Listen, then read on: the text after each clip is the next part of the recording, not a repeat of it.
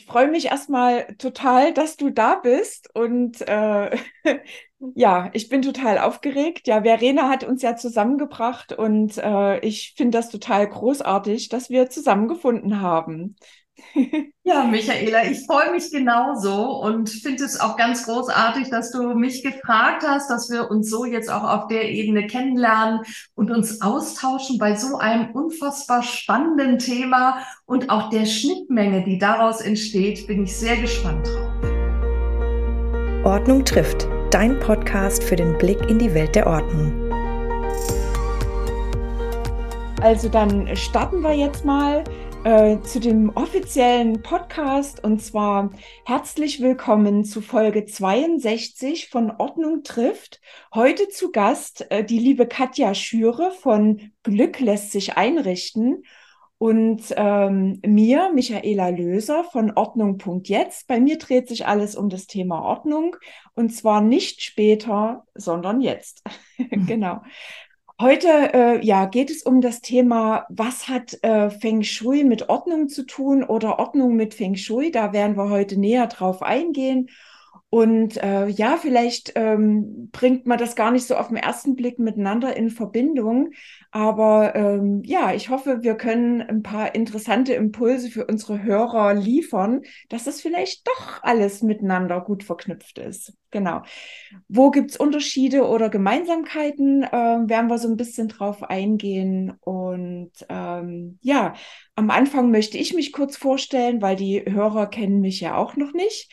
Und zwar, ich bin Michaela Löser und arbeite seit drei Jahren als Ordnungscoach und begleite dabei Menschen in ihre Kraft zu kommen, was das Thema Ordnung angeht, lang, lange Baustellen endlich mal zu beseitigen und wieder leichter zu leben und da gut in ihrem Alltag wieder klarzukommen. Und ähm, ja, seit kurzem bin ich auch Feng Shui-Berater und äh, freue mich ganz besonders auch hier eine sinnvolle Ergänzung für äh, einige Kunden zu bieten, äh, die dafür offen sind. Und ich finde es immer total äh, bemerkenswert, was sich da für äh, Dinge manchmal ergeben. Aber dazu können wir ja später nochmal sprechen. Genau. Liebe Katja, möchtest du dich vielleicht unseren Hörern noch vorstellen? Ja, sehr gerne. Ähm, ja, mein Name hast du schon gesagt, Katja Schüre. Ich lebe in dieser wunderbaren Rheinmetropole Köln. Also äh, ja, und äh, praktiziere wirklich seit zehn Jahren. Anfangs habe ich immer gesagt, Feng Shui und Design. Mittlerweile ist es viel Glück. Also Glück lässt sich einrichten. Das ist eigentlich das Motto, äh, mit dem ich Beratung mache, aber auch meine Online-Präsenz äh, aufgebaut habe. Und ähm, ja, ich bin Mentorin für Wohn- und Lebensglück. Das klassische Feng Shui ist für mich ein Teil, auch ein sehr wichtiger Teil, worin ich eine wunderbare Ausbildung gemacht habe im klassischen Feng Shui, im Business, aber auch in der Geo- und Elektrobiologie, um wirklich die Räume mal so als Ganzes zu sehen. Aber ursprünglich komme ich aus dem Design, also habe ähm, Grafikdesign und Produktdesign gestaltet, habe aber viele Jahre im Eventdesign gearbeitet und da immer wieder mit Räumen, Raumgestaltung zu tun gehabt, ähm, Landschaften. Und so häufig war dieses Gefühl, boah, sieht das stylisch aus, aber irgendwas stimmt hier nicht. Irgendwie kriege ich Gänsehaut. Und ja. diesem Gefühl wollte ich einfach auch mehr auf den Grund gehen, dass man nicht nur Räume designt, sondern auch noch die unsichtbaren Ebenen mit berücksichtigt oder auch die sichtbaren wirklich so kombiniert, dass sie eine, eine Raumharmonie ergeben. Und so habe ich eine sehr umfangreiche energetische Ausbildung noch gemacht und ja, sage, das ist halt die Mischung aus den Dingen, ist jetzt die Viel-Glück-Harmonielehre, mit der ich ja jetzt schon seit äh, fast zehn Jahren praktiziere. Ja, das hört sich wirklich wundervoll an. Also ich spüre das richtig. Genau. Mir geht es auch oft so, dass ich in Räume reinkomme oder wo wir dann Ordnung gemacht haben, äh, das war für mich so die Intention. Wir haben Räume ordentlich gemacht und du kommst rein und trotzdem denkst du, öh, was ist hier falsch? Und das hat mich auf die Suche gehen lassen nach nach mehr. Also was ist denn da noch? Und ja. äh, und da habe ich dann angefangen, äh, wieder alte Bücher rauszukramen, äh, die ich schon auch lange in meinem Schrank stehen hatte zu Feng Shui und äh, bin dann ähm, ja habe dann die Ausbildung dieses Jahr begonnen und auch abgeschlossen und bin total glücklich damit. Also das, da kommt einfach eine ganz andere Energie zu, zu Tage. Aber ich habe noch mal eine ganz äh, andere Frage erstmal vorab. Ähm, Feng Shui sagen wir immer, aber eigentlich, wie wird es eigentlich ausgesprochen? Wie hast du deine Erfahrung da so gemacht?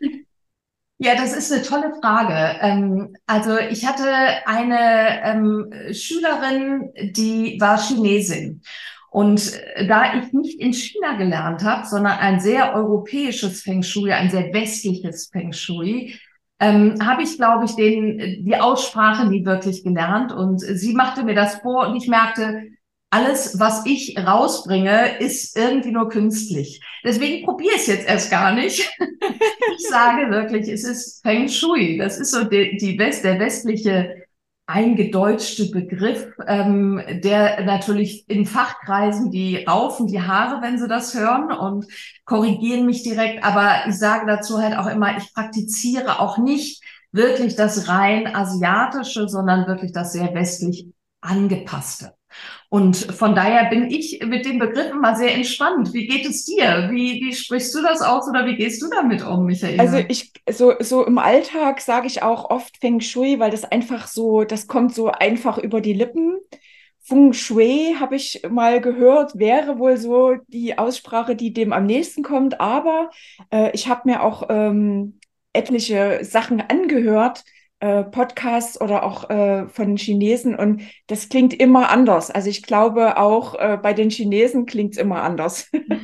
also ich glaube, es muss von Herzen kommen. Das ist so der äh, mein Credo. Ähm, und ich denke, viele Kunden wüssten es nicht anders. Wenn ich jetzt Feng Shui sage, wissen sie vielleicht gar nicht so richtig, was damit gemeint ist. Ähm, also manchmal löse ich das auf oder, oder betone das nochmal, dass es eigentlich anders ausgesprochen wird. Aber ja. im Grunde ist die Wirkung doch das Wichtige und nicht die Aussprache. Absolut, da bin ich ganz bei dir.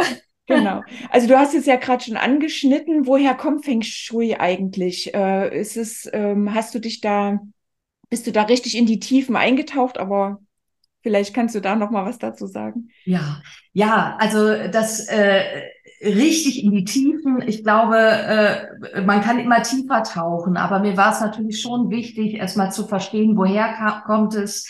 Ich bin viel in Asien gereist, ähm, durfte es halt vor Ort auch sehen und erleben und auch die Unterschiede wahrnehmen. Ähm, äh, viele sagen, es kommt halt maßgeblich aus dem chinesischen Raum, aber ich würde sagen, es ist halt wirklich auch im asiatischen Raum verbreitet. Und das seit vielen tausend Jahren, sagt man, geht ja die Tradition schon zurück. Ja.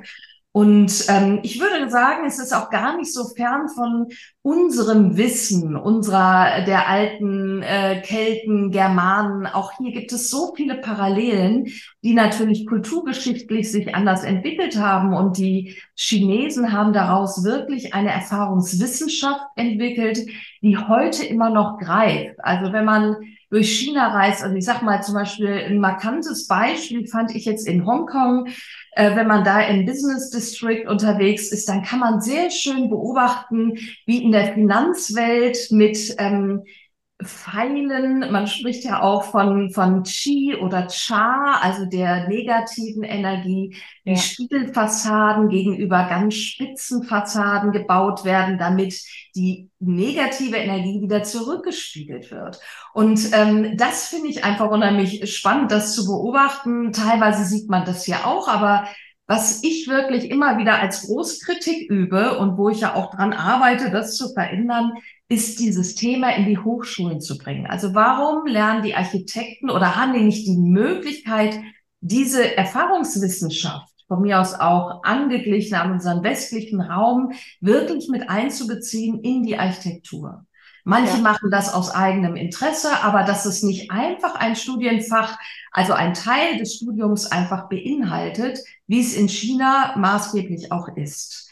So, und ähm, das finde ich halt spannend. So bin ich ja auch an die Hochschule gekommen. Ich bin halt eher jetzt in Design und unterrichte dort Studenten und ja, erzähle denen natürlich auch viel zu der Einraumwohnungs- oder WG-Situation. Wie kann man sich jetzt in einem Zimmer einrichten, wohnen, schlafen, essen, entspannen und so weiter. Also das finde ich sehr spannend, aber jetzt schweife ich schon fast vom Thema ab. Es ging ja eigentlich um die Geschichte und was, was, äh, was, was macht Feng Shui eigentlich? Also was, was bedeutet das eigentlich? Das würde ich gerne nochmal wissen, damit die Zuhörer, die jetzt nur auf dem Ordnungslevel sind, vielleicht auch so ein bisschen reinkommen.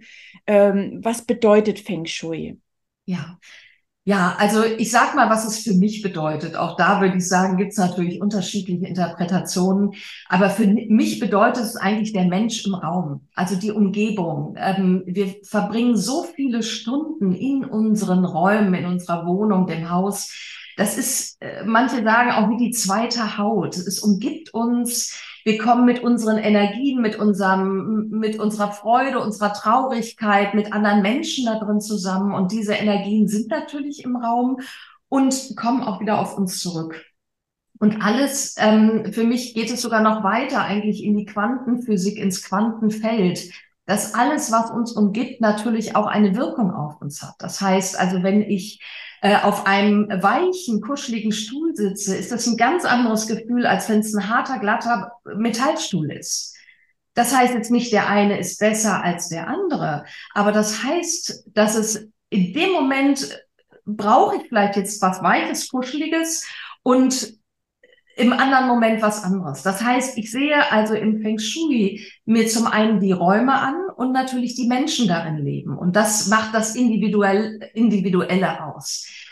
Man schaut, ähm, also ein Lieblingssatz von mir ist ja auch, zeig mir deinen Grundriss und ich sag dir, wo deine Herausforderungen liegen. Wenn man in eine Wohnung zieht, dann sagen mir viele Leute, ja, das war ja Zufall. Man hat ja gar nicht die große Auswahl am Markt, sondern ich habe jetzt nur diese Wohnung bekommen. Trotzdem sage ich mal, das Universum hat da auch vielleicht irgendeine Idee. Und wenn ich dann den Grundriss sehe, und der Grundriss ist ja selten ein freistehendes quadratisches Haus mit Raum drumherum, sondern in der Regel wohnen viele Menschen in Städten, wo alles aneinander verwinkelt gebaut ist mit Aufzügen und Schächten und ja, wie die Architektur halt so auch ist. Und damit haben wir entstehen bestimmte Fehlbereiche in Räumen. Fehlbereiche heißt, wo nicht genügend Energie hinkommt. Und jetzt komme ich eigentlich zu dem, was ich beim Feng Shui immer so wunderbar finde, nämlich den Lebenslageplan, den Bagua. Das ist eine Art Schablone, die man halt auf den Grundriss legt, die man ausrichtet nach den Himmelsrichtungen und so wirklich erkennen kann, wo welche Himmelsenergien, sprich Lebensthemen verortet sind.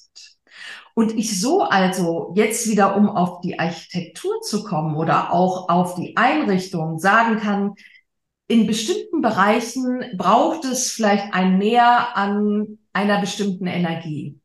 Diese Energien, jetzt wird es natürlich alles sehr komplex und ähm, äh, schwierig für Menschen jetzt zum ersten Mal hören. Diese Energien werden halt mit den fünf Elementen in Bezug gesetzt. Und das kennen viele vielleicht aus der TCM, aus der Ernährungslehre, ähm, die Fünf-Elemente-Theorie. Und das Tolle bei den fünf Elementen ist, dass wir sie in Formen, Farben und Materialien aufschlüsseln können. Und somit sind wir auf der gestalterischen Ebene. Das heißt, um das jetzt mal konkret als Beispiel zu sagen, wenn ich diesen Fehlbereich, den ich eben beschrieben habe, in meinem Grundriss im Süden habe, weil dort zum Beispiel eine Terrasse ist, die im Außen liegt und nicht in, zu der Wohnung direkt hinzugezogen wird, dann ist der Süden das Element Feuer. Und dann muss ich schauen, dass ich diesen Fehlbereich, der ja nicht als reiner Wohnbereich äh, mit einbezogen wird in meine Analyse, dass ich den gestalterisch in Form, Farbe oder Material umsitze. Und das Element Feuer ist die Farbe Rot, Orange, ist die Form dreieckig oder der Stern und ist das Material Feuer, Kunststoff, ähm, Fell, Leder. So, das sind Dinge, die kann man auch in Tabellen nachgucken. Das habe ich mir nicht selber ausgedacht. Das ist diese Erfahrungswissenschaft des Feng Shuis, wo wirklich aufgrund von wirklich Jahre, Jahrtausendlangen Erfahrungen, Beobachtungen aus der Natur Dinge adaptiert wurden und Analogien gefunden wurden.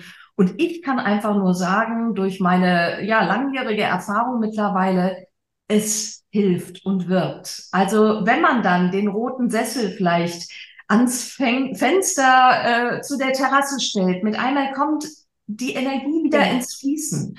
Und hier sind wir bei dem nächsten zentralen Punkt. Es geht halt um den Energiefluss und dass der halt wirklich kraftvoll in der Wohnung ist, dass ich auch in meine Kraft komme. Ja, also du siehst schon, ein sehr komplexes Thema. Ich muss genau. aufpassen, genau. jetzt hier kein Vortrag das kann man, Das kann man definitiv nicht alles in einer Stunde erzählen, da bin Nein. ich mir sicher. Aber wir sind ja hier bei Ordnung trifft. Ähm, da würde ich gerne mal zum Thema Ordnung kommen. Ähm, was hast du denn so für Erfahrungen gemacht, ähm, wie Ordnung auf Feng Shui wirkt? Du hattest mal einen Satz gesagt, Ordnung geht ohne Feng Shui, aber Feng Shui nicht ohne Ordnung. Warum? Ja, das ist äh, wunderbar, dass du dir das so gemerkt hast. Ähm, das ist tatsächlich so, weil das ist, ähm, wenn ich eine ähm, ganzheitliche Beratung bei einem Kunden äh, bespreche, wie, wie es losgeht, dann sage ich, bevor ich komme, ist das erste, also er soll zwar auch nicht aufräumen, weil ich schaue immer anhand, wo sind, sage ich mal, die die Unordnungsposition. Also es gibt immer bestimmte Bereiche, wo es schwer fällt, Ordnung zu halten. Da schaue ich natürlich zum einen, welcher Lebensbereich, welche Himmelsrichtung haben wir hier. Was ist da vielleicht auch auf der energetisch-menschlichen Ebene im Alltag vielleicht sogar gerade äh, eine Parallele? Wenn das einmal geklärt und sage ich mal die Fakten aufgenommen sind, dann sage ich so und jetzt fange erstmal an aufzuräumen, weil ich kann noch so schön sagen, stell den roten Sessel an die Terrassentür. Wenn da drumherum aber das Vollchaos herrscht, dann kann die Energie auch nicht wirklich fließen. Es hilft auch kein schönes Bild aufzuhängen. Wenn darunter drei große Industriemülltonnen stehen, die einfach eine Energie haben, die, da muss man nicht Feng Shui können, um zu sagen, naja, das ist schon speziell. So, ja, ne? alles also, verschlucken, ja. Genau, also deswegen ist äh, das äh, mein, mein Satz, äh, fang an. Und viele Leute äh, gibt es auch, die natürlich mittlerweile so ein Durcheinander haben und da selbst gar nicht mehr äh, den Anfang wissen. Und da kommt, sage ich mal, ihr, nenne ich jetzt mal ihr, dich, du als Ordnungscoach äh, ins Spiel, weil das ist natürlich eine großartige Kombination, die du auch als Ausbildung hast, Ordnungscoach und Feng Shui, weil hier kannst du die Leute wirklich direkt abholen und begleiten, weil ich finde, ein, eine strukturierte Wohnung, ein strukturiertes Haus, wo erstmal alles seinen Platz hat, ist die Basis, um darauf dann wirklich einen guten Energiefluss aufzubauen. Gibt es so eine Art Grundordnung, also wo du sagst, ähm, alles muss in den Schränken verschlossen sein oder ähm, wie viel ähm, Deko oder sowas darf rumstehen oder was sind da so diese Grundordnungsaspekte, die du deinen Kunden mitgibst, was vorhanden sein müsste?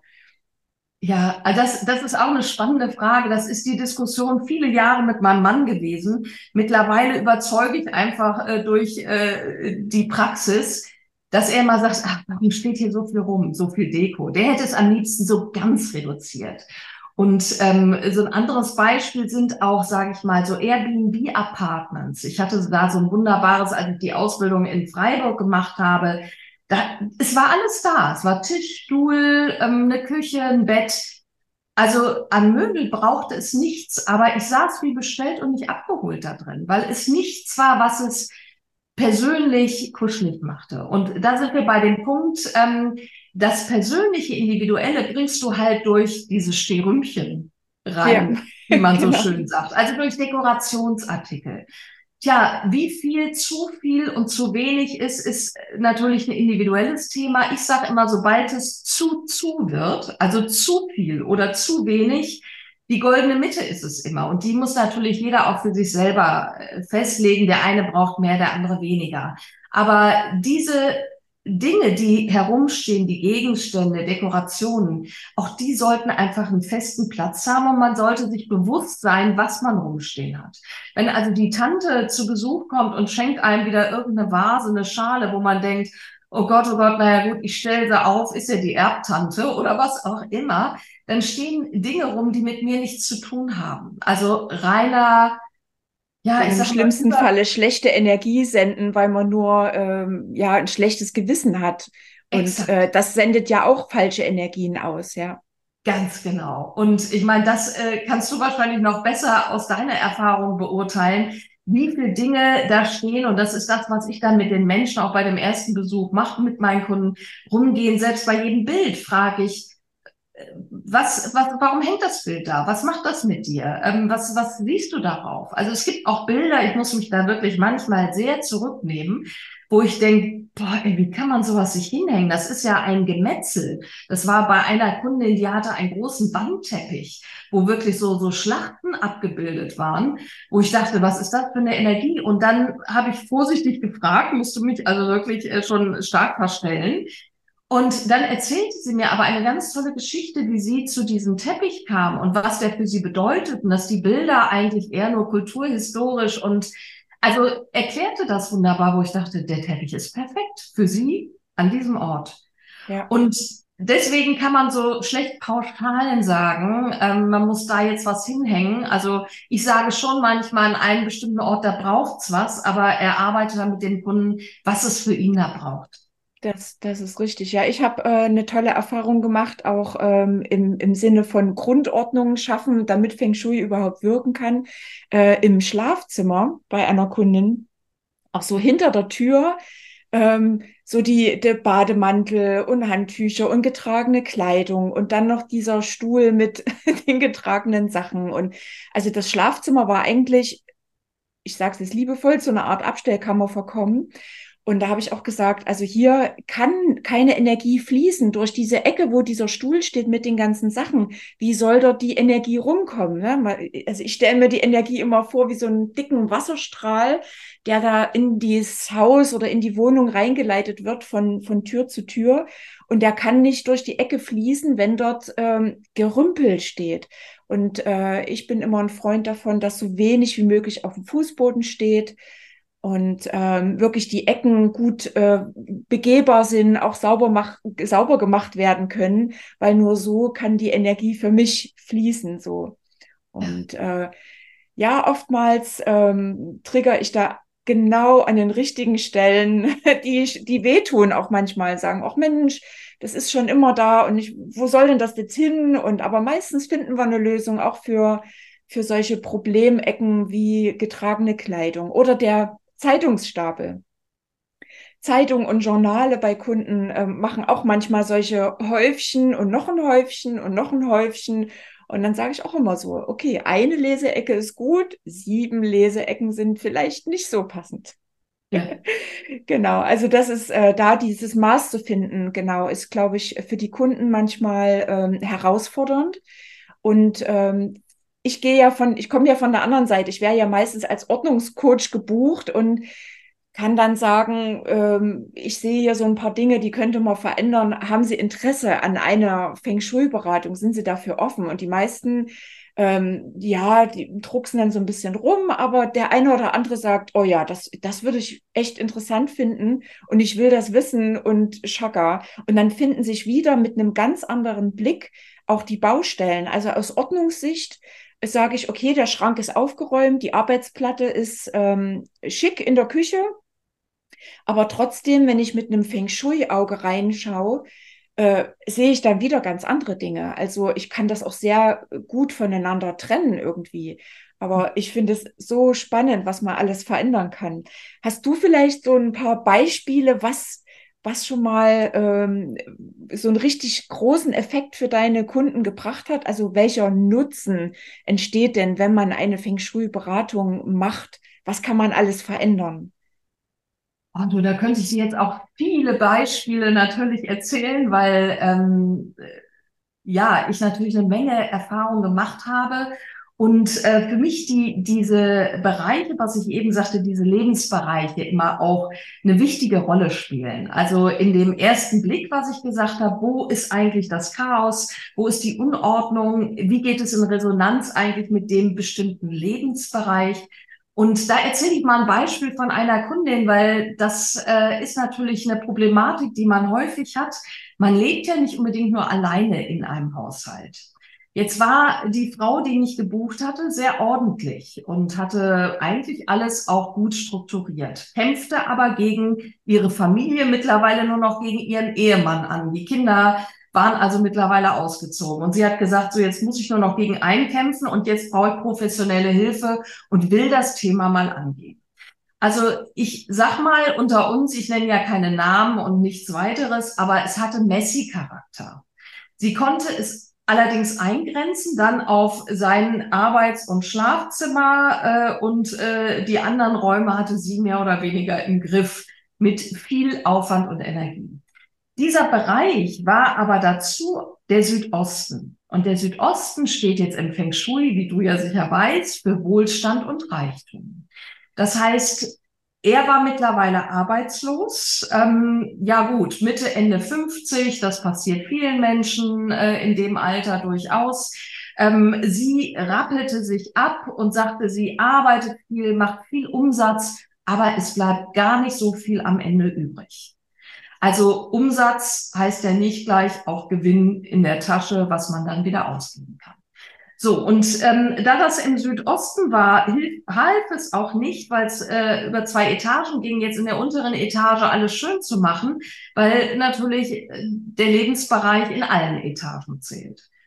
Ähm, sie hat es dann wirklich geschafft, mit viel Energie ihn zu überzeugen, auch mit meiner Unterstützung und Hilfe, dass wir sagten, wir machen mal einmal einen Vorstoß und geben ihm da auch einen, einen Anschub, der Arbeitsbereich war dann irgendwann super organisiert. Er sagte mit einmal, wie toll er sich auch da jetzt äh, fühlt und wie wohl er sich da fühlt.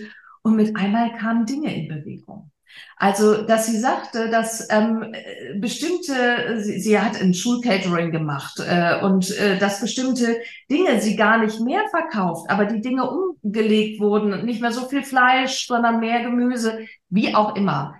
Am Ende des Tages hatte sie einfach mehr Geld in ihrer Tasche, also einen höheren Gewinn. Ja, war es jetzt Zufall oder lag es daran, dass endlich die Energie wieder geflossen ist? Woher dann das Konto voll wird und welche Gründe und wie, ähm, sind ja manchmal ganz unterschiedlicher Natur. Wichtig ist das Ergebnis. Und ja, das fand ja. ich wirklich sehr spannend und das hat den Mann dann auch wirklich sehr überzeugt, weiter irgendwie in dieser Disziplin zu bleiben. Und da ist ein Beispiel, da wirst du viele Beispiele kennen, dass ich meinen Kunden immer sage, jeder Gegenstand braucht seinen Platz. Sobald diese Dinge, die man hat, definiert sind und Dinge, die nicht zu definieren sind, kommen in die Kiste, in den Keller beschriftet oder werden verschenkt, verkauft, wie auch immer, so hat man wirklich immer eigentlich einen klaren Überblick und ist auch viel schneller im Aufräumen. Ne? Da wirst du Definitiv. viel mehr Erfahrung haben als ich. Ja, das stimmt. Also da ist man wirklich schneller und äh, man begibt sich aber auch mit den Dingen, die einen voranbringen und nicht immer so sehr in der Vergangenheit halten. Das habe ich oft bei Kunden äh, das Beispiel, dass die sehr viele Dinge haben, die sie so an die Vergangenheit erinnern. Also ich habe auch ein tolles Beispiel, was Feng Shui und Ordnung auch gemeinsam äh, betrifft. Und zwar hatte ich ein Arbeitszimmer bei einer Kundin, die sich auch im Lebensmittelpunkt so im um, beruflichen Umbruch befand und äh, überhaupt nicht so richtig weiterkam und hat dann über die Ordnung mit mir angefangen zu arbeiten und die hat wirklich gegen die Wand geguckt und das war auch noch so eine Ecke, so wie so ein ähm, also wie so eine reingerückte Ecke und da saß sie drin und blickte in diese reingerückte Ecke dann habe ich gesagt, du hast ja wie Scheuklappen äh, äh, rechts und links. Du siehst ja gar nichts, nicht mal, wenn was auf dich zukommt. Oh, ja, da, ja, okay, das hatte ich mal was gesagt. Also als erster Schritt haben wir den Schreibtisch umgedreht, dass sie in den Raum reinschaut. Und dann habe ich auch äh, festgestellt, dass in der äh, Ecke Karriere ähm, diese, da war ein Bücherregal vollgestopft mit äh, also nicht Erinnerungen, aber alten Studienunterlagen, Weiterbildung. Ja, sie war auch über 50, da kam eine Menge zusammen von alten Arbeitgebern, äh, äh, Schulungsunterlagen oder auch äh, diverse Sachen. Ähm, und da haben wir richtig ausgemistet. Wir haben da ganz viel äh, entschlackt, einiges weggeschmissen, wo sie wirklich gesagt hat, oh, das will ich eigentlich auch gar nicht mehr haben. Also egal, was ich mal später arbeite, das will ich nicht und hat es weggeschmissen und das war so eine Befreiung. Und ähm, die hat mich wirklich 14 Tage später oder drei Wochen später angerufen und hat gesagt, stell dir vor, ich habe zwei tolle neue Jobangebote. Ich hätte es nicht für möglich gehalten, dass das so einen Aufwind bringt. Und sie war natürlich durch das entschlacken, also von den Dingen, die sie nicht will, sehr fokussiert auf das, was sie möchte, ähm, konnte sich viel besser und schneller entscheiden äh, bei den äh, beiden Angeboten. was sie dann eigentlich machen möchte. Das hat auch einen Prozess, wenn man aussortiert und ausmistet, dass man sich damit beschäftigt, was habe ich und was, was will ich eigentlich? Manche Leute wissen das gar nicht. Die beschäftigen sich nur, weil es da ist. Genau. Also das war wirklich ähm, so richtig wie eine Befreiung. genau. Also fand ich total toll, dass sie mir das auch das Feedback gegeben hat, äh, klarer zu sehen, was ihre Zukunft betrifft. Und ähm, genau, was mir noch einfällt, äh, was sehr oft kommt bei äh, Feng Shui-Kunden, dass sie besser schlafen, wenn wir äh, geredet haben und gewisse Dinge verändert haben. Sie schlafen besser und sehen klarer. Also das finde ich auch total bemerkenswert, äh, dass das äh, so einen Effekt hat. Hast du da vielleicht auch noch ein Beispiel dafür?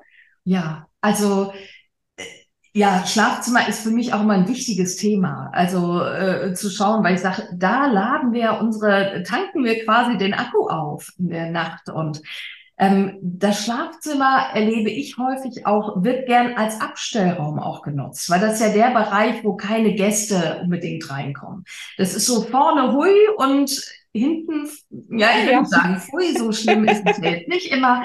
Aber es ist wirklich, da hängen dann auch, wie du eben auch schon beschrieben hast, Wäscheberge, ungebügelt, äh, Dinge, die nicht weggeräumt werden, wo man sagt, ja, irgendwann mal am Wochenende. Und das ist natürlich auch blockierte Energie. Und man schaut permanent auf die unerledigten Dinge. Dann sagen die Kunden, ja, nur, ich habe ja die Augen zu. Naja, aber wie oft haben sie sie dann zu? Wenn sie also schlecht schlafen, sind sie auch in der Nacht wach. Also für mich ist ein guter Schlaf Augen zu und morgens erst wieder wach werden. Und das war auch wirklich häufig meine Erfahrung, wenn man auch natürlich in der gesamten Wohnung mal äh, ne, die Energien ausgetauscht hat, also ausgemistet hat, den Energiefluss überprüft hat und auch natürlich nochmal geguckt hat, wie ist eigentlich die Position des Bettes im Schlafzimmer. Auch hier ähm, kann ich immer ganz klar empfehlen, also für alle Hörer vielleicht auch mal, um bei sich zu Hause zu schauen, schaut, dass ihr eine Wand im Rücken habt und Tür und Fenster im Blick dass man also wirklich eine, ich nenne es immer die Pool Position hat, also wirklich einen, einen sicheren Schlafort, wo nicht über mir ein Fenster ist oder an der Wand ein großes Regal vielleicht hängt. Ich hatte letztens bei einer Kundin, die hatte ein Regal mit hängenden Pflanzen über ihrem Kopf quasi und ich hatte schon das Gefühl, die Dübel sind gar nicht mehr so ganz drin. Schon beim Hingucken kriegte ich schon das Gefühl, boah, da würde ich nie mich drunter legen. Aber die sagte, nein, sie findet es so beschützend, weil die Pflanzen so quasi über ihr ragen. Wo ich sage, sie sollte es bitte mal nur mal ausprobieren. Sie kann es nachher wieder umstellen, aber sie soll einfach mir mal die Chance geben, weil sie ja schlecht schläft. Ich meine, sonst rühre ich bei den Kunden nicht dran, wenn die sagen, sie schlafen top. Ist ja alles wunderbar. Sie hat tatsächlich eine Woche lang alles abgeräumt, erstmal nur bevor sie das Regal abgeschraubt hat und sagte, es wäre wirklich unglaublich. Also es war gar nicht so beschützend, sondern sie hat jetzt ein viel angenehmeres, befreienderes Gefühl, ähm, kann gut einschlafen, hat nicht so morgens so einen Druck auf dem Kopf, also wirklich wie das Brett vorm Kopf. Jetzt hat sie das Regal natürlich ganz abgebaut, ein schönes Bild hingehängt und sie sagt, das ist der Wahnsinn, was das für einen Unterschied macht.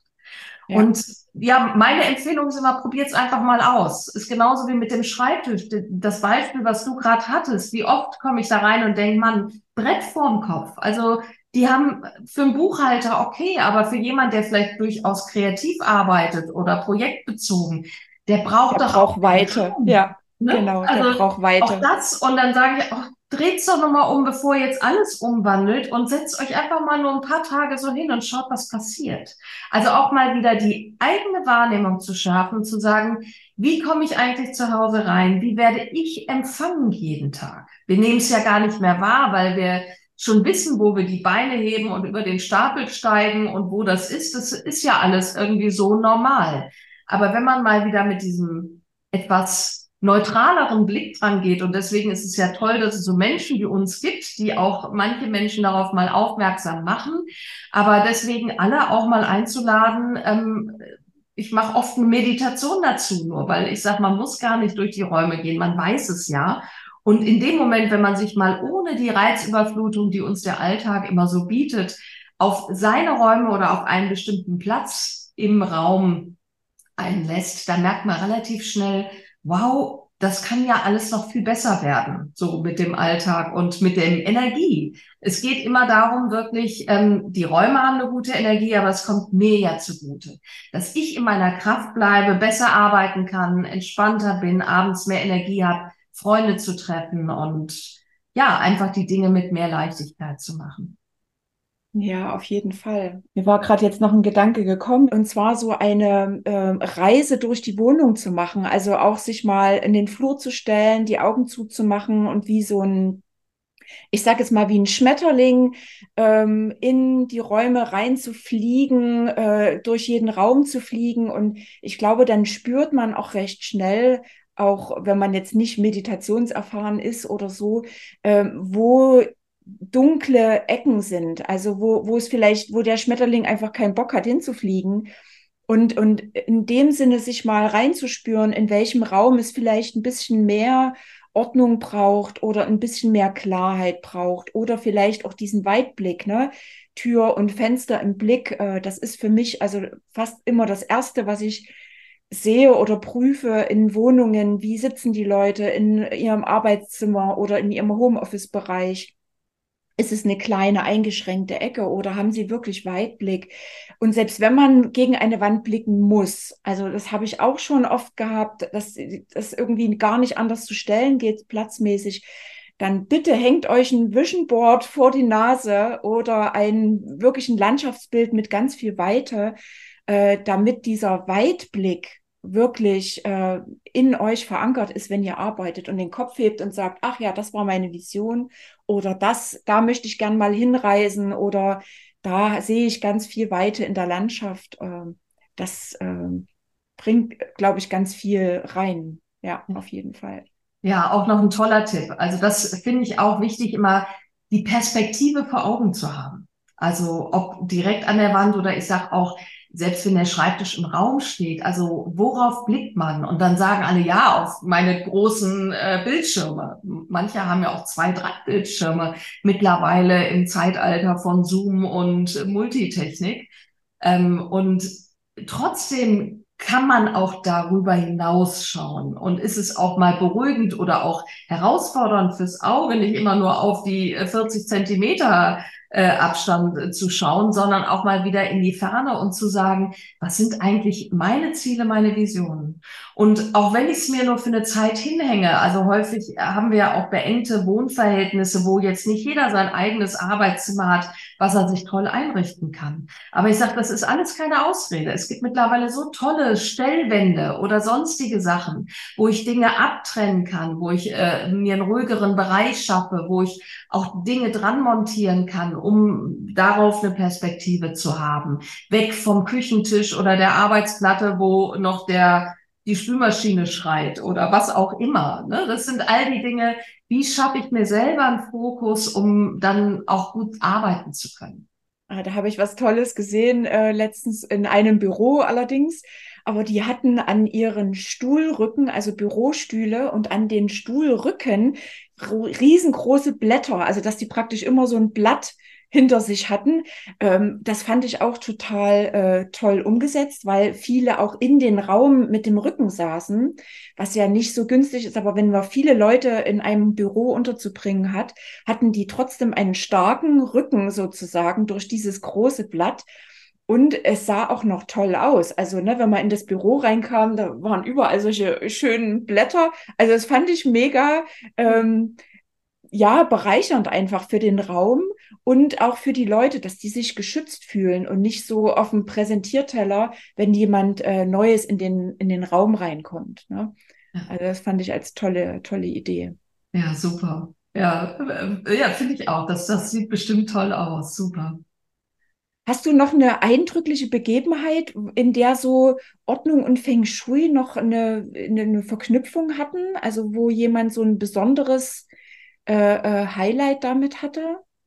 Ja, ähm, ich hatte eben ja schon mal äh, das Beispiel nur am Rande gebracht, weil das ist auch ein, ein sehr markantes Beispiel, was ich hatte. Ähm, es ging nämlich um die drei Industriemülltonnen. Und ähm, es war eine Kundin, die hatte auch ein, ein wirklich wunderschöne Wohnung, wo ich erst dachte, ach, ähm, warum ruft sie mich? Ne? So, also war sehr gestylt, auch sah toll aus, Maisonette über zwei Etagen. Und sie sagte, ja, sie hat da früher mit ihrem Mann gelebt, aber jetzt ähm, schon lange alleine und sie wünscht sich sehr eine neue Partnerschaft. Aber es funktioniert nicht so richtig. Also die, sie hat Beziehungen, aber die bleiben nicht lange. Es äh, ist nichts von Dauer. Und dann sind wir halt durch die Räume gegangen und im oberen Bereich war halt ein großer Wohn-Ess-Küchbereich, also alles sehr offen, äh, stylisch, auch Feng gar nicht so schlecht eingerichtet. Aber sie hatte passend zu dem Style drei große Industriemülltonnen. Ja, und wo standen sie? Michaela, kannst du es dir vorstellen? In der Partnerschaftsecke vielleicht? oh Gott. Und ja. ich, wirklich, das nur ihr direkte Zeit und sie brach quasi in Tränen, aber vor Lachen aus und sagte, boah, das gibt's ja nicht. Also diese Symbolik in dem Bereich Partnerschaft und Beziehung, wo man den Müll sammelt, also in Flaschen, klar, schön getrennt, äh, tolle, aber es ist jetzt keine gute Optik. Also es waren jetzt keine losen Beutel und alles stapelte sich kreuz und quer. Es hatte eine gewisse Grundordnung, aber trotzdem empfehle ich immer diese Bereiche vielleicht doch eher unter den Tisch oder nicht unbedingt im Sichtbereich. Also klar haben wir sie, aber müssen es gerade Industriemülltonnen sein. So, und das nächste war, dass da drunter in dem Raum, sie, das ging ja über zwei Etagen, war ihr Schlafzimmer im Südwesten und dort stand immer ihr gepackter Koffer. Dazu lagen, dahinter aber war dieser berühmte Stuhl, von dem du gesprochen hast, wo so sich alle Sachen sammeln, die man mal in die Reinigung geben muss, die mal umgenäht und so weiter. Also es war schon ein Haufen. Und da an der Seite stand dieser Koffer, der schon vorgepackt ist, weil sie ähm, in der Beratung gearbeitet hat und, sag ich mal, europäisch international unterwegs war. Also immer mal eine Wochen, Wochenende in Norwegen, äh, dies und jenes. Also viel auf Reisen war. Das heißt, im Bereich Partnerschaft und Beziehung stand also immer ein gepackter Koffer. Ich glaube, das muss ich jetzt hier nicht erklären, was da für eine Symbolik hintersteht. Und dazu noch ein Haufen ähm, unerledigter Dinge, wo auch kein Platz, da, dazu auch kein Platz im Kleiderschrank, ja. wo überhaupt noch hätte ein Haken für jemanden hängen können, der da vielleicht nur mal sein Hemd für den nächsten Tag reinhängt. Es muss ja nicht gleich der Einzug sein und die halbe Hälfte. Aber auch da ein Zeichen und eine Symbolik zu geben. Ähm, an der Garderobe im Flur war kein Platz für Gäste. Sie hatte auch wenig Gäste, weil sie eh viel unterwegs war. Also auf diese Zeichen auch mal zu achten, was steht eigentlich wo und welcher Lebensbereich steht eigentlich dafür. Deswegen sage ich, gucke ich mir am Anfang immer, sage mal, räumen Sie bloß nicht auf, sondern ich gucke wirklich, wo sind genau diese Ecken, ähm, wo sich Dinge ansammeln und wo vielleicht Themen dann in Resonanz gehen. Genau. Und es vergingen, glaube ich, ja, lass es drei, vier Monate gewesen sein. Da rief sie mich an und sagte, Frau Schüre, ich muss äh, Ihnen unbedingt was erzählen.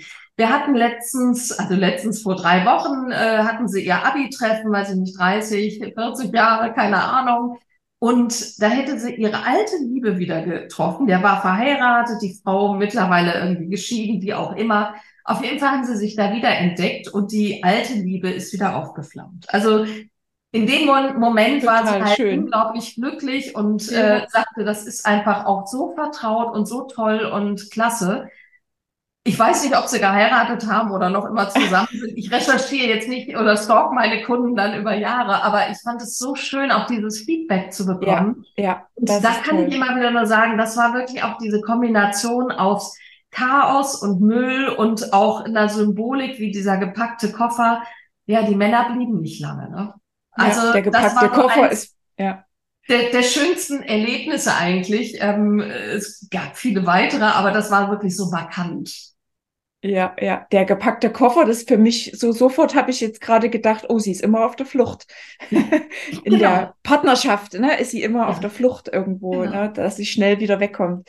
Ja. Aber das mit dem ähm, kein Platz im Kleiderschrank hatte ich tatsächlich auch bei einem Kunden, also den habe ich jetzt noch nicht beraten dürfen, aber vielleicht hat er ja Lust und Laune, wenn er das jetzt hört. Ähm, ja, der hat so viele Kleidung, ähm, die Kleidung äh, ist besetzt alle Plätze im Schrank und da ist auch kein Platz für eine Partnerin da. Ähm, also das ist wirklich was, was ich auch schon gesehen habe. Ne? Da ist einfach, ähm, wenn alles voll ist, ist auch kein Platz für was Neues. Also egal in welchem Bereich. Ne? Egal, ob ich jetzt das Wissen habe und es ist nur Wissen aus Alt Vergangenheit, ist nicht Platz für was Neues da. Also man sollte sich immer ein bisschen Platz lassen für die neuen Bereiche. Und ähm, eine Geschichte noch zum Thema Partnerschaft. Ähm, hatte eine Familie, äh, die, also die Familie hatten sich, ähm, wie soll ich sagen, immer nur ähm, Einzelbilder, also nicht Paarbilder, sondern die hatten Bilder mit einer einzelnen Person oder äh, mhm. einzelne Gegenstände und hatten sich immer so oder zu dritt, manchmal auch zu dritt, also Dreierkombinationen, aber nirgendwo in der Wohnung irgendwas Doppeltes, also nichts, wo eine Zweierkombination zu sehen war. Und ähm, die haben sich immer so ein bisschen gerauft. Also da war immer so ein bisschen Streit in der Luft. Und ich habe gesagt, na, wo ist denn, wo ist denn eure, äh, natürlich in der Partnerschaftsecke, was hinhängen, was zu zweit ist? Also erstmal ein Paarbild, wo sie zu zweit drauf sind. Selbst da mussten sie überlegen war jetzt nicht sofort eins zu finden. Also irgendwie war da schon so eine so eine andere Energie am Werk, ja. ja. Und dann habe ich gesagt, also ein Paarbild dorthin, wenn sie keins haben, dann unbedingt eins machen und dann halt auch Symbolik, die sie mit Liebe verbinden und möglichst in Zweierkombination in dieser Partnerschaftsecke aufstellen. Und äh, da hat es auch ähm, eine wesentliche Änderung gegeben. Also die haben sich jetzt wirklich harmonischer miteinander äh, damit erstmal auseinandergesetzt. Was ist denn mit der Beziehung überhaupt? Und dann natürlich dem auch äh, positive Energie reingegeben. Ne? Und dann ähm, durch solche Symbolik, wenn man jeden Tag dran vorbeigeht, denkt man, ach so, ja, ja, wir lieben uns doch. Und dann lieber einen Fokus darauf zu setzen, anstatt auf kleine Alltagsdinge, die vielleicht nicht so funktionieren, aber lieber den Fokus zu lenken auf das, was funktioniert auch Lebensweisheiten ganz normale, aber trotzdem irgendwie spielen die auch im Feng Shui, kommen die immer wieder zum Tragen. Ja, ja Energie folgt der Aufmerksamkeit. Genau. und da wirklich mal zu schauen, was sind eigentlich die Dinge, die unsere Aufmerksamkeit einnehmen? Wo lenken wir unsere Energie hin? Wo geben wir die Energie rein? Und ähm, letztens hatte ich irgendwie eine, es war keine Kundin, sondern ein Gespräch äh, auf so einem Event und dann sagte die, ja, aber es braucht doch nicht jeder Feng Shui. Ich sag, äh, nee, viele machen es ja auch wirklich intuitiv. Also ganz viele Menschen haben natürlich auch eine gute Intuition, richten sich richtig ein. Ich sage, wer keine Probleme hat, der braucht natürlich auch keinen Berater. Also zu mir kommen ja keine Leute, denen es richtig gut geht und die sagen, Mensch, komm mal und mach's noch besser.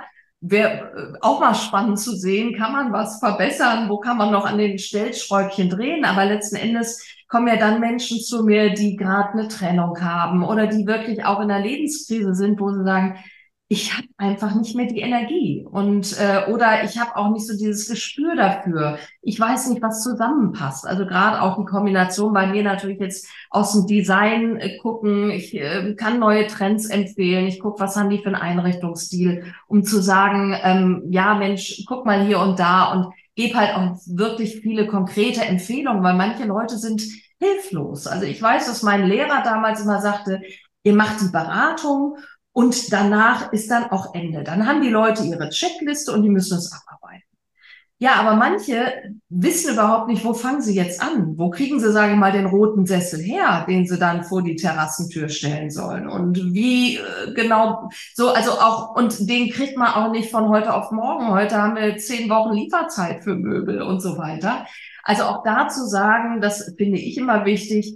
Es gibt dann eine Abschlussbesprechung, die irgendwann dann zwei Monate später nochmal ist, um wirklich den Leuten auch dann langsam sind die auch wieder gefangen aus ihrer, sag ich mal, Krisensituation, in der sie vielleicht waren, mich in der Not dann oder jemanden Berater äh, gebucht haben, aber da einfach nochmal so ein, so ein Back, so eine, so eine Rückversicherung zu geben, habe ich eigentlich alles richtig umgesetzt.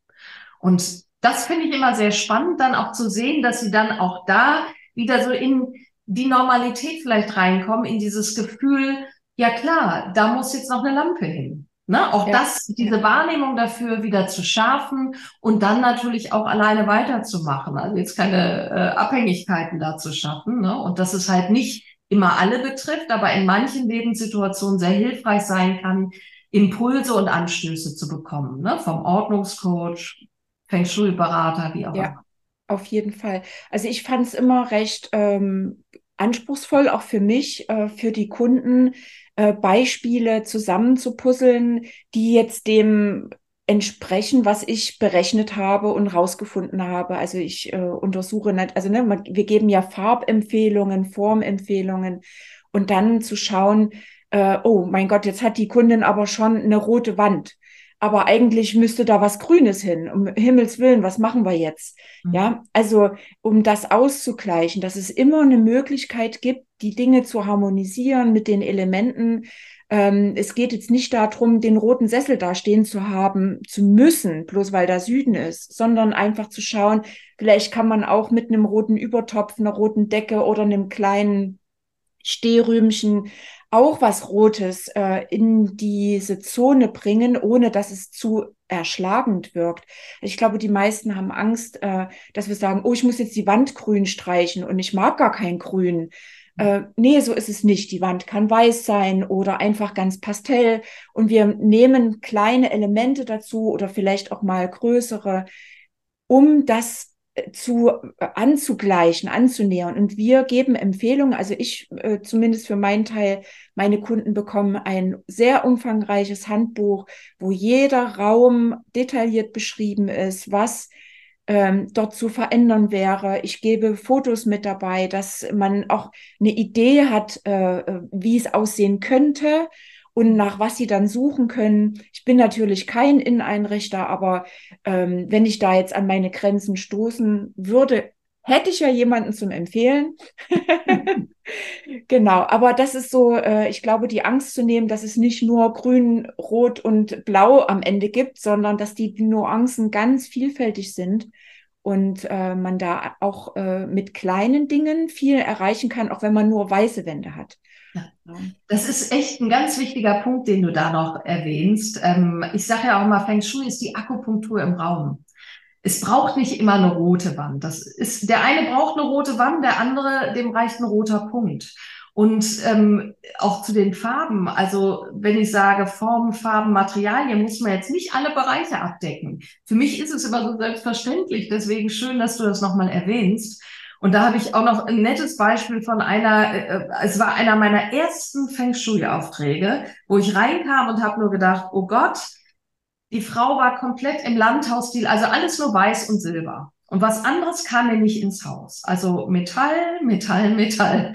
Und da habe ich gedacht, naja, das wird eine Herausforderung. Ähm, aber es war unglaublich spannend, weil man kann das Feuer, also man braucht keinen roten Sessel, man macht einfach eine Lichterkette zum Beispiel mit, mit Sternenmotiv oder hängt ähm, oder kauft eine Pflanze, die sehr zackig ist und äh, eine Yucca-Palme zum Beispiel, die auch eine Feuerenergie hat. Also man kann in allen Bereichen schauen und deswegen finde ich diesen Austausch so wichtig dann mit den Kunden. Wie sind die eingerichtet? Was haben die für Vorlieben? Und klar drücke ich den jetzt nicht auf in allen vier Ecken äh, rot, blau, gelb, grün und jetzt mach mal deine Wand richtig checkig. Äh, das ist natürlich Quatsch. Aber äh, klar, das, deswegen war es gut, dass du das nochmal so erwähnt hast. Es ist wirklich ähm, äh, ganz individuell anpassbar. Und, und dass es halt um Nuancen geht und nicht um äh, Metern, sage ich jetzt mal. Genau. Genau. Ja, jetzt, ähm, jetzt haben wir schon ganz viel gesprochen. Ich wollte dich noch fragen am Ende. Möchtest du unseren Hörern noch was äh, so auf den Weg geben? So, was so allgemeingültig ist oder also was auch für Ordnungskunden und für Feng Shui Interessierte vielleicht äh, spannend ist? Ja, ähm, genau. Ich empfehle gerade Menschen, die anfangen, sich damit mal zu beschäftigen, schau dir deinen Eingang an. Also da ist der Ordnungscoach äh, in uns gefragt, genauso wie auch Feng Shui, weil hier kommt die Energie, man sagt zu 70 Prozent kommt die Energie durch die Tür und zu 30 Prozent durch die Fenster, roundabout. Dass man schaut, wie ist eigentlich die Eingangssituation? Wie werde ich empfangen? Das, was ich eben auch schon mal sagte. Ähm, stehen viele Schuhe, über die ich stolpern muss, stehen die Mülltüten, die keiner mit runternimmt, weil, weil er es vergisst, wie auch immer. Ähm, steht der Name eigentlich an der Tür? Ist klar, wer dort wohnt? Und so weiter. Was ist das Erste, wenn ich die Tür aufmache? Worauf schaue ich? Was ist der erste Eindruck? Das macht so viel aus. Das ist so wirklich ein ganz wichtiges Setting, wo ich sage, ähm, entweder mit geschlossenen Augen diese Meditation, was du eben auch empfohlen hast, so eine Art Wahrnehmungsreise, oder mal konkret mit einer Checkliste durchgehen. Da gibt's auch endlos Checklisten im Netz, die man sich runterladen kann. Empfehlungen, auch meine Podcasts haben auch viele Tipps bei dir ganz sicher genauso. Also man kann sich da eine Menge Anregungen holen. Und dann finde ich als zweiten Punkt wichtig die Mitte, das Tai Chi. Dass man auch hier einen Punkt markiert, weil die Mitte steht nämlich für Geborgenheit, Schutz, für Ruhe, auch in seine eigene Mitte zu kommen und zu schauen, wo ist eigentlich die Wohnungsmitte oder die Hausmitte. Ähm, das rein rechnerisch haben wir das durch die Diagonalen der Außenkanten im Kreuzungspunkt der Diagonalen. Aber mir reicht häufig auch schon die gefühlte Mitte, wenn ich das feststelle, wo ist ungefähr um mal zu schauen, was ist da? Kann ich den Raum vielleicht klarer einrichten, ordentlicher machen, mehr Licht reingeben, mehr Raum, vielleicht zentrierende Symbolik wie eine Spirale, ein schönes Mobile. Damit haben wir so viel geschafft und da sage ich, das ist der beste Einstieg. Und wenn es dann noch irgendwo hapert, dann sollen sie dich oder mich anrufen und dann haben wir bestimmt noch eine Menge anderer Tipps, wie wir den Menschen weiterhelfen. Ja, das denke ich auch. Das denke ich auch. Ja, also ich bin total geflasht von unserem tollen äh, äh Gespräch gerade eben und habe jetzt gleich wieder richtig Lust durchzustarten. Ähm, ich danke dir ganz herzlich, äh, dass du mit mir hier diesen Podcast gemacht hast und ähm, wünsche dir und deinem Geschäft auch alles Gute und immer viel, viel Glück auf deiner Seite. Perfekt. Ja, ganz herzlichen Dank, Michaela. Es hat mir auch ganz viel Spaß gemacht und ich fand es so toll, dass du mich angesprochen hast und wir jetzt hier auch nochmal sage ich mal, unsere Verbindung damit gestärkt haben, weil Ordnung trifft Feng Shui und es ist so wichtig. Ich meine, du hast beides in einem. Das ist eine großartige Basis für Kunden, äh, das in, in einem zu haben. Und äh, bei mir ist es vielleicht noch die energetische Beratung, die da hinzukommt. Jeder hat so seine Expertisen und ähm, ich fand es ganz spannend, dich jetzt auf deine Arbeitsweise kennenzulernen und ja, wünsche dir auch viel Glück für deinen Weg. Herzlichen Dank. Das war's auch schon für heute. Danke, dass du dabei warst. Wir freuen uns auf die nächste geordnete Runde mit dir. Happy Days, deine Verena.